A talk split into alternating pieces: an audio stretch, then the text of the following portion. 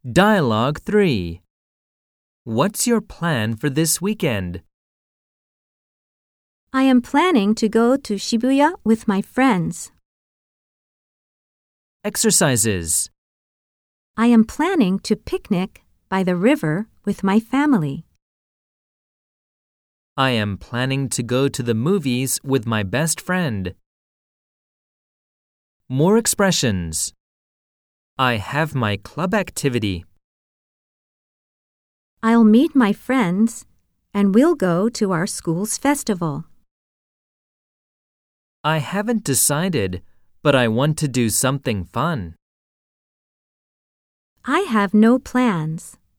I'll probably just play with my cat.